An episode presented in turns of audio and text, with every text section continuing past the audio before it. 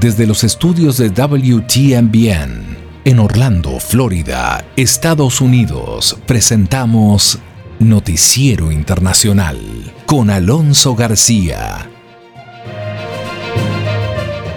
Llegamos al día viernes 12 de noviembre del 2021 y me es muy grato una vez más traer los hechos más relevantes de Estados Unidos que tienen directa injerencia en lo que sucede en América Latina y por supuesto los hechos más importantes de América Latina y el mundo. Estos son los titulares de la presente edición. Estados Unidos sufre la inflación más alta de los últimos 30 años y los especialistas dicen que la inflación llegó para quedarse. La escasez de suministro que afecta a numerosos países coincide con una alta inflación en Estados Unidos, por lo cual pudiera convertirse esto en una tormenta económica perfecta. Demandan por negligencia al actor y productor Alec Baldwin Aumenta el promedio de muertes por coronavirus en Estados Unidos. Acá le tendremos toda la información de cuáles son las nuevas medicinas contra el COVID-19. Y el Centro de Predicción del Clima del Servicio Meteorológico Nacional de Estados Unidos dijo que el patrón climático tiene 50% de posibilidades de continuar en la primavera del 22 durante marzo a mayo. Vamos a tener toda la información allí con Alejandro Escalona. Y la militarización de la frontera en Texas genera críticas. Entre tanto, el presidente Biden de Estados Unidos firma la ley Renacer y cuestiona la efectividad de posibles sanciones contra el gobierno de Daniel Ortega. Entre tanto, en Colombia capturan una red de tráfico de mujeres de tres países. Y en Venezuela se habla de un pronunciamiento revocatorio. Violentas protestas se registran en Bolivia. Todo esto lo tenemos acá en Noticiero Internacional. Estamos presentando Noticiero Internacional, un recorrido por los acontecimientos que son noticia en Estados Unidos, América Latina y el mundo. Este es el momento indicado para quedar bien informado. Vamos a los hechos.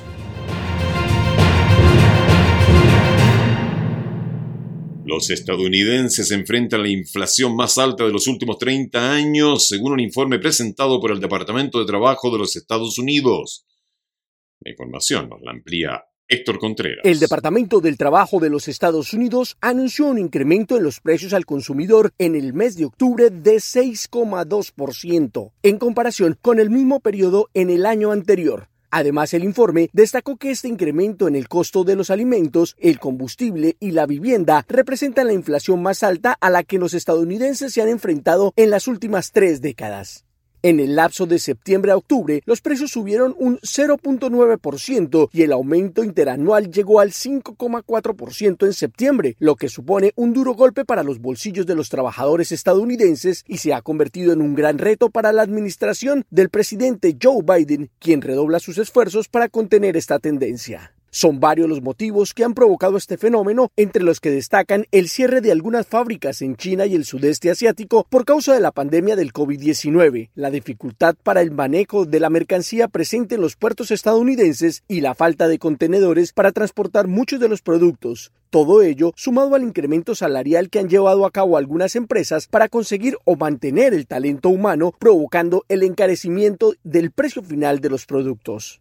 Esta noticia llega en un momento particularmente especial para los hogares estadounidenses que deberán pagar más por sus regalos de Navidad o por los elementos necesarios para la cena de acción de gracias, una de las celebraciones más importantes en el país, y según registros del Departamento de Trabajo, los mayores incrementos se registraron en las comidas de los restaurantes, en el alquiler de apartamentos y en el pago de servicios médicos que aumentaron hasta en un 0,5% en octubre. En tanto, el presidente Biden visitó el puerto de Baltimore, uno de los más activos de la costa este de los Estados Unidos, y advirtió que la reciente aprobación del millonario paquete de infraestructura ayudará a solucionar la gran congestión presente en los puertos del país, y en declaraciones dadas a los medios dijo, la inflación daña los bolsillos de los estadounidenses y revertir esta tendencia es una de mis principales prioridades, aseguró el mandatario. Por su parte, algunos republicanos del Congreso señalaron que el paquete de ayuda financiera otorgado en marzo por el presidente Biden ayudó a intensificar la inflación en el país, puesto que, según aseguran, generó una sobredemanda de productos provocando una inflación sobre los artículos o servicios. Algunos economistas expertos creen que la inflación podría volver a su normalidad en algunos meses una vez se solucionen los problemas de cuello de botella presentes en los puertos del país. Del mismo modo, creen que los consumidores dejarán de invertir tanto dinero en electrodomésticos y automóviles y empezarán a gastar más en viajes y entretenimiento en la medida en que se avance en la lucha contra el COVID-19. Bueno, y se dice que la inflación en Estados Unidos llegó para quedarse. ¿eh? Y hay una pregunta lógica. ¿Por qué la inflación en Estados Unidos es tan alta y cuándo podría esta bajar? Los detalles los tenemos en la nota económica con Leonardo Bonet. La inflación está empezando a verse como un huésped inesperado y no deseado que aparentemente no se irá tan pronto como se desea. Durante meses, muchos economistas habían transmitido un mensaje tranquilizante en el sentido de que un aumento en los precios al consumidor, algo que había estado ausente en Estados Unidos durante una generación, no duraría mucho que sería transitorio, en palabras del presidente de la Reserva Federal, Jerome Powell, y de los funcionarios de la Casa Blanca, al tiempo que la economía superara el caos relacionado con la pandemia a algo un poco más cercano a la normalidad. Sin embargo, como podría decirle cualquier estadounidense que haya comprado un cartón de leche, un litro de gasolina o un automóvil usado, la inflación parece que se ha asentado. Según la agencia AP, ahora los economistas están expresando un mensaje más desalentador. Los precios más altos, dicen, probablemente seguirán durante el próximo año, si no más allá.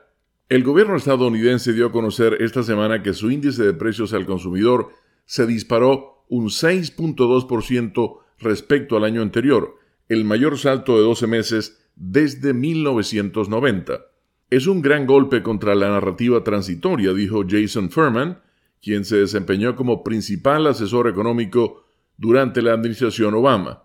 La inflación no se está desacelerando, por el contrario, se mantiene más bien al rojo vivo, y el impacto de los precios está golpeando donde las familias tienden a sentirlo más. En la mesa del desayuno, por ejemplo, el precio del tocino aumentó 20% el año pasado, el precio de los huevos casi un 12%, la gasolina ha subido un 50%, comprar una lavadora o una secadora podría costar un 15% más de lo que costaba hace un año. En el caso de los autos usados, un 26% más. Aunque el salario ha aumentado considerablemente para muchos trabajadores, no es suficiente para mantenerse al día con los precios. El mes pasado, el salario promedio por hora en Estados Unidos, después de tomar en cuenta la inflación, en realidad bajó 1.2% en comparación con octubre de 2020. Y por supuesto que la inflación más alta en Estados Unidos de los últimos 30 años causa alarma a los expertos por su posible impacto a los consumidores, incluyendo posibles repercusiones en América Latina. Al mismo tiempo, como nos cuenta Jacopo Luzzi, el fenómeno podría ser temporal. La inflación en una amplia gama de productos que los consumidores estadounidenses compran todos los días alcanzó en octubre su punto más alto de las últimas tres décadas informó el miércoles el Departamento de Trabajo. El índice de precios al consumidor, que es una canasta de productos que van desde la gasolina a los alquileres, aumentó un 6,2% respecto al año anterior, la mayor cantidad desde diciembre de 1990. Según el profesor Marcelo Yugale, un ex director del Banco Mundial, el dato es preocupante y tendrá posibles consecuencias sociales. Mira, esto va a pegar en los bolsillos de la gente. Eh, la gente ya está pagando mucho más por gasolina, así que la capacidad de viajar va a ser menor. La gente está pagando mucho más por comida. Los supermercados han tenido que eh, ajustar sus precios, sobre todo en comida básica. Entonces sí creo que vamos a enfrentar un periodo navideño con una canasta básica más cara. El aumento de la inflación ha sido un sello distintivo de la recuperación de la pandemia gracias a una potente combinación de demanda desesfrenada, escasez de materias primas y puntos de estrangulamiento a lo largo de las cadenas de suministro mundiales. Y el salto en los costos de la energía solo lo está empeorando tanto que Yugale cree que la situación podría durar hasta la mitad de 2022. Al mismo tiempo, la administración Biden y la Reserva Federal se han mostrado inflexibles en que las subidas de precios son momentáneas y son de esperar a medida que la economía se recupera de su peor crisis en una generación, mientras el presidente hará todo lo posible para revertir esta tendencia. El economista Isaac Cohen explica que hasta el momento luce como una tendencia temporal. Ahora, para que haya una verdadera espiral inflacionaria, tienen que subir los salarios también. Y los salarios todavía no han subido a la par de la inflación, están todavía debajo. Por eso la Reserva Federal dijo que va a esperar un poco antes de tomar otras medidas. Este aumento en la inflación, afirman ambos economistas, tendrá seguramente un impacto también en América Latina, que está económicamente y comercialmente conectada con Estados Unidos. Para los exportadores de materias primas es positivo porque las materias primas se van para arriba cuando hay inflación. Ahora, a medida que pasa el alza de precios y se vuelve generalizada y la Reserva Federal empieza a frenar la economía de Estados Unidos, que todavía es la economía más grande del mundo, entonces en ese momento los mercados de capital se vuelven más caros y le cuesta más dinero a los países de América Latina conseguir préstamos en el mercado internacional. Y eso hace que los, las economías de América Latina se tengan que estrechar un poco. Pero por el lado financiero se nos puede complicar, porque la Reserva Federal seguramente va a subir la tasa de interés el año que viene, y yo creo que en la primera mitad del año en el momento que suba la tasa de interés, los inversionistas van a preguntarse, ¿vale la pena todavía arriesgar capital en los países emergentes de América Latina o dejarlo seguro en Estados Unidos donde pagan más ahora con respecto a lo que pagaban antes? De hecho, la Reserva Federal podría aumentar las tasas de interés, o sea, encarecer el dinero para combatir la inflación. Sin embargo, es un momento donde la gente tiene que ser cautelosa, dijeron los economistas, sobre todo frente a tasas de intereses que no son fijas y podrían fluctuar. La escasez de suministros que afecta a numerosos países coincide con una alta inflación en Estados Unidos, por lo cual pudiera convertirse esto en una tormenta económica perfecta Laura Sepúlveda nos explica que esto podría ser una oportunidad para América Latina. La disrupción en la cadena global de suministros ya afecta a numerosas economías en el planeta, y el experto Asuba Kaira, profesor de la Universidad de la Florida, cree que América Latina podría beneficiarse de esos retrasos. Dado que hay algunos abastecimientos que se acumulan con base en pedidos que no se realizaron dentro de la oferta de cadena latinoamericana, esos pedidos se están retrasando, especialmente cualquier cosa que llegue a Estados Unidos. Productos más costosos y escasez en las tiendas será el panorama que se prevé y que incluso ya ocurre en algunos lugares, algo ante lo que el profesor de suministro de recursos de Ohio State University, W.C. Benton, eleva una alerta. Ahora tenemos lo que llamamos una tormenta perfecta. Recién estamos saliendo de una pandemia y ahora estamos teniendo serios problemas en la cadena de suministro, problemas en la cadena de suministro global. Y al mismo tiempo tenemos tasas de inflación que se están saliendo de control. Situación que David Plus, profesor de la misma materia en Michigan State University, atribuye a diferentes causas. Comenzando con la disponibilidad de mano de obra, mano de obra para la producción del producto, fabricación y mano de obra para el transporte, por lo que estamos cortos de producto y estamos cortos de disponibilidad de que el producto esté en movimiento. Proveedores en América Latina podrían entregar productos más rápidamente, aunque a un precio un poco más alto, lo cual los haría más competitivos. Por ejemplo, la empresa de calzado Steven Madden anunció que el 50% de la producción de su colección femenina que tiene en China será transferida a México y Brasil, que en este momento podrían cumplir con sus metas. En otro ámbito de la noticia, demandan por negligencia al actor y productor Alec Baldwin. La demanda también menciona a Anat Gutiérrez, quien estaba a cargo de la seguridad de las armas de fuego, y al subdirector Dave Halls, quien entregó el arma a Alex Baldwin durante el ensayo. La información la trae Alejandro Escalona. Un integrante del equipo de filmación de la película Rust presentó una demanda por negligencia contra el actor Alec Baldwin y los productores de la cinta. Serge Svetnoy, electricista jefe del set de filmación de la película, acusó a los productores de no poner en práctica normas de seguridad elementales y permitir que un revólver cargado con munición real apuntara a personas en el set. El 21 de octubre, la directora de fotografía Harina Hutchins falleció y el director de la cinta, Joel Sousa, resultó herido un arma que Baldwin manipulaba disparó una bala de verdad.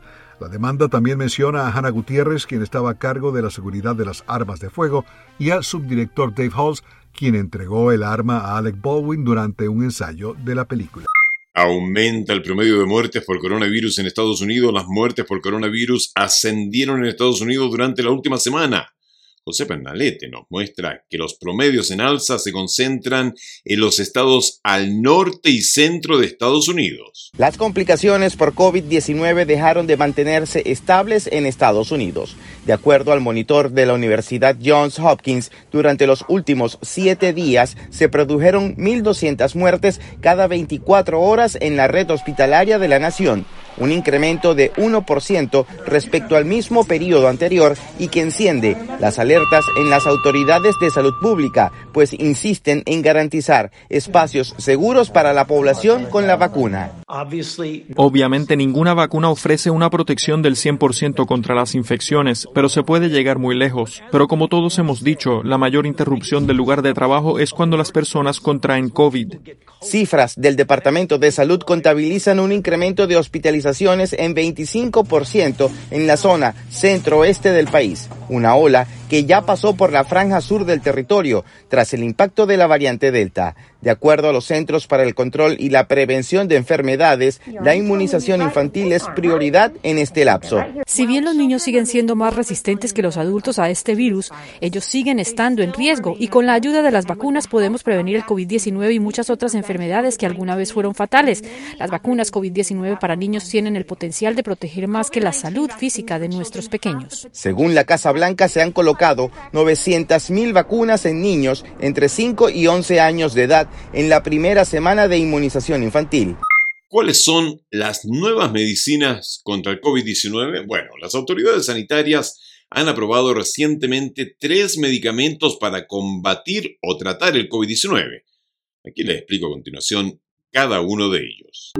Primero, el Covaxin de Bharat Biotech. La vacuna Covaxin, fabricada en la India, es la última vacuna que ha obtenido el visto bueno de la Organización Mundial de la Salud, la OMS. El Covaxin fue desarrollado por Bharat Biotech en sociedad con el Consejo de Investigación Médica de India y se administra este en dos dosis. La OMS dijo que halló una efectividad de aproximadamente el 78% en la prevención del COVID-19 severo. La segunda es la Paxlovid de Pfizer. Pfizer anunció que su píldora antiviral experimental contra COVID-19 reduce el riesgo de hospitalización o muerte de adultos en casi un 90%. Esta es la Paxlovid de Pfizer. Agregó además que planea enviar los resultados de los ensayos provisionales de su píldora a la Administración de Alimentos y Medicamentos de Estados Unidos. El tratamiento combinado, que tendrá la marca Paxlovid, consta de tres píldoras administradas dos veces al día. Esta es entonces la Paxlovid. Y el tercero es el Molnupiravir de Merck. Gran Bretaña autorizó con condiciones el antiviral contra el coronavirus de Merck, la primera píldora que ha demostrado tratar con éxito el COVID-19. Vuelvo a leer el nombre, Molnupiravir de Merck. Ese es precisamente el tercero, la píldora se autorizó para adultos que hubieran dado positivo en COVID-19 y tuvieran al menos un factor de riesgo para desarrollar síntomas graves. Este tercer entonces es producido por Merck y este medicamento está diseñado para tomarse dos veces al día durante cinco días en pacientes que estén en su casa con síntomas leves o moderados. Estos son entonces los medicamentos, las medicinas que están aprobadas recientemente para combatir o tratar el COVID-19. Cabe señalar que el Molnupiravir está pendiente de autorización aún en Estados Unidos, la Unión Europea y otros lugares. ¿eh? Así que ya estamos informados, ya sabemos cuáles son estas nuevas medicinas contra el COVID-19. Pasamos a otro ámbito de la noticia. La niña traerá lluvias torrenciales e impactará las temperaturas en Estados Unidos en los próximos meses. Según el Centro de Predicción del Clima del Servicio Meteorológico Nacional, dijo que el patrón climático tiene 50% de posibilidad de continuar en la primavera del 2022 durante marzo a mayo. Nos informa Alejandro Escalona. Un centro de meteorología del gobierno de Estados Unidos dijo el jueves que hay un 90% de probabilidades de que las condiciones de la niña prevalezcan durante el invierno del hemisferio norte y en la primavera de 2022 durante marzo a mayo. El patrón de la niña se caracteriza por temperaturas inusualmente bajas en el Océano Pacífico Ecuatorial y está relacionado con inundaciones y sequías. El Centro de Predicción del Clima del Servicio Meteorológico Nacional dijo que se anticipa que la niña afecte las temperaturas y las precipitaciones en Estados Unidos durante los próximos meses y agregó que el patrón climático tiene 50% de posibilidades de continuar en la primavera de 2022 de marzo a mayo. En tanto, se esperan condiciones neutrales en el Niño, oscilación del sur, durante los meses de abril a junio, según informó el centro en su pronóstico mensual. Las llamadas condiciones ensoneutrales se refieren a periodos en los que ni el niño ni la niña están presentes, a menudo coincidiendo con la transición entre los dos patrones climáticos, según el centro. El niño se caracteriza por el calentamiento de las temperaturas superficiales en el Pacífico tropical oriental.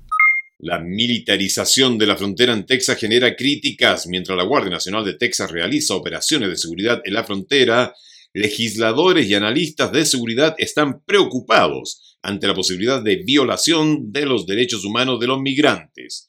Víctor Castillo nos informa desde McAllen. Elementos de la Guardia Nacional de Texas desplegados a lo largo de la frontera con México siguen realizando operaciones de seguridad. Todavía estamos aquí para detectar y aprehender cualquier organización criminal transnacional. También estamos aquí para repeler cualquier migración ilegal de grandes caravanas. De acuerdo al mayor Michael Perry, se han enfocado en identificar áreas potencialmente vulnerables de la frontera, donde hay bajo nivel de aguas en el Río Grande, con la intención de evitar los cruces de migrantes.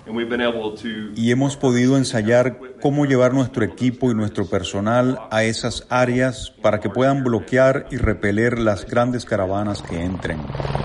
Pero el congresista Henry Cuellar difiere con la estrategia del gobernador Greg Abbott de militarizar la frontera para combatir la migración irregular y la actividad ilícita de los carteles de la droga. Un militar no tiene poder abajo de la ley este, para arrestar a alguien. De, de, un emigrante, nomás es el Border Patrol. Cuellar dice que la solución de proteger la frontera no es traer más soldados, sino contratar agentes adicionales de la patrulla fronteriza. Mejores beneficios y pago para ellos, porque han trabajado muy duro, muy francamente. El analista de seguridad Jorge Luis Sierra dice que la Fuerza Armada está preparada para atender problemas de seguridad que tienen origen militar, que los recursos civiles existentes son suficientes y que no hay necesidad de emplear militares ya que los migrantes no representan realmente un peligro para la seguridad nacional. Si se llegan a emplear los recursos militares, deben emplearse con, una, con unas reglas de involucramiento muy bien definidas que impidan la comisión de violaciones a los derechos humanos o de abusos. Estados Unidos incrementa la presión sobre el presidente nicaragüense Daniel Ortega promulgando la ley Renacer que extiende las sanciones sobre la administración Ortega Murillo. La información nos la trae Judith Martín Rodríguez. Tres días después de los comicios nicaragüenses en los que el presidente Daniel Ortega fue reelegido por cuarta vez consecutiva, el presidente de Estados Unidos, Joe Biden, promulgó la ley Renacer que le permitirá extender las sanciones al país centroamericano luego de la celebración de unas elecciones generales cuestionadas por la comunidad internacional y que el propio mandatario estadounidense calificó como pantomima. La semana pasada esta legislación para reforzar el cumplimiento de condiciones para la reforma electoral en Nicaragua obtuvo la aprobación bipartidista en el Congreso, un hecho bastante inusual en tiempos de división política en Washington y que otorga amplios poderes para interponer acciones punitivas contra el gobierno de Nicaragua, incluida la posibilidad de excluir al país centroamericano del Tratado de Libre Comercio, acciones que según insisten desde la Casa Blanca servirían para debilitar la corrupción del régimen Ortega Murillo. Esta decisión simboliza el apoyo de Estados Unidos al pueblo nicaragüense que denuncia la opresión y la desaparición de las libertades civiles en manos de los mandatarios del país y continúa exigiendo la vuelta a la democracia. Siguiendo en esta línea y en la defensa de los derechos humanos desde la Casa Blanca, también pidieron la liberación inmediata e incondicional de más de un centenar de nicaragüenses que fueron encarcelados de forma arbitraria al mostrarse críticos con el gobierno, de entre los cuales se incluyen periodistas, políticos opositores, estudiantes y activistas políticos, entre otros miembros de la sociedad civil. Además de estas acciones, la ley Renacer también añade a Nicaragua a la lista de países sujetos a restricciones de visa por corrupción y además solicita más reportes sobre las actividades del Kremlin en el país centroamericano, en especial documentación sobre las ventas militares del gobierno de Putin a Managua. En tanto, y de forma paralela, desde la administración Biden continuarán haciendo uso de la diplomacia como acciones coordinadas con aliados y socios del hemisferio con el fin de promover la rendición de cuentas de quienes, según el gobierno estadounidense, apoyan las decisiones antidemocráticas del gobierno Ortega Murillo. Y bueno, la crisis de Nicaragua está en realidad entre dos aguas. Estados Unidos sopesa imponer nuevas sanciones contra el gobierno de Daniel Ortega, mientras que Rusia ha salido en defensa del líder sandinista. Celi Mendoza tiene los detalles desde Nueva York. Las cuestionadas elecciones presidenciales en Nicaragua siguen generando reacciones por parte de la comunidad internacional y queda por ver la eficacia de la ley Renacer, que pide más sanciones y otras medidas punitivas contra el gobierno de Daniel Ortega, explicó a La Voz de América Tiziano Breda, analista de International Crisis Group. Eh, lo que ha pasado es que las sanciones al principio, como fueron novedosas, eh, efectivamente tuvieron un impacto en los cálculos de Ortega y, por ejemplo, empujaron a conceder una reanudación del diálogo con las fuerzas eh, de oposición, con la Alianza Cívica en 2019. Estrategia que, según Breda, en este momento no sería igual de efectiva. A partir de entonces, eh, se han, han perdido este, este, tipo de eficacia y, por lo contrario, han fortalecido el, eh, la narrativa antiimperialista, antigenesista del gobierno Em, que hasta eh, ha, digamos, podido justificar la contracción económica eh, que, ha, sufrido el país eh, como si fuera causa de las sanciones, aunque las sanciones solamente en su mayoría fueron individuales por lo tanto no tenían un impacto económico fuerte. Esa narrativa de Ortega cuenta con el apoyo pleno de Rusia. Condenamos los comentarios hechos por los Estados Unidos, la Unión Europea y varios otros países sobre el no reconocimiento de los resultados de las elecciones. Tales reclamos no tienen valor legal para Nicaragua. Breda explicó que las denuncias sobre la crisis en Nicaragua hacen parte de un esfuerzo coordinado de la comunidad internacional para denunciar las acciones de Ortega, defender la democracia y buscar una solución política, como lo reflejó el comunicado de la Cancillería noruega. Las elecciones en Nicaragua son motivo de preocupación. No se puede tolerar las violaciones de los derechos humanos y la represión de la sociedad civil. Tras los arrestos de políticos de la oposición, las elecciones no pueden considerarse justas ni democráticas. Es necesario un diálogo inclusivo para recuperar el futuro democrático. Nos vamos a América del Sur. En Colombia, las autoridades desmantelaron una red que se dedicaba al tráfico humano. Javier Díaz nos cuenta que engañaban a mujeres peruanas, venezolanas y ecuatorianas prometiéndoles mejores oportunidades, pero al final las inducían a la prostitución. Nos obligaban a drogarnos con cocaína, nos obligaban a tomar alcohol desde las aproximadamente 9 o 10 de la mañana. Este es el testimonio de una víctima de tráfico humano a manos de la organización criminal de la cual logró escapar y dar aviso a las autoridades. Las sometían a maltratos físicos, de tortura. Las amenazaban permanentemente con acciones de brujería negra y de santerismo. El modus operandi de esta red era la captación de mujeres con vulnerabilidad económica bajo la promesa de un trabajo que les permitiría a ellas y a sus familias tener una mejor vida. Que el cabecilla de este grupo es alias Amparo. Venían engañando a mujeres especialmente del Ecuador, de Venezuela y de Perú, buscando mejores alternativas de vida, personas de escasos recursos. A sus víctimas las trasladaban al municipio de Ipiales en Colombia, frontera con Ecuador, con la finalidad de explotarlas y comercializarlas en dos establecimientos acondicionados como clubes nocturnos. En una oportunidad logré sacar mi teléfono que lo tenía en una habitación con llave, llamo a mi mamá y que nos tienen secuestradas. Llegamos así al término del Noticiero Internacional en su versión de hoy, viernes 12 de noviembre. Nos volvemos a encontrar acá, en este mismo punto de encuentro, el próximo lunes. Esta ha sido una producción de la WTMBN. Agradecemos a The Broadcasting Board of Governors por el apoyo que nos da día a día con corresponsales en los lugares de los hechos, siempre para que nosotros podamos cumplir con el compromiso que tenemos con usted, traerle información de primera mano.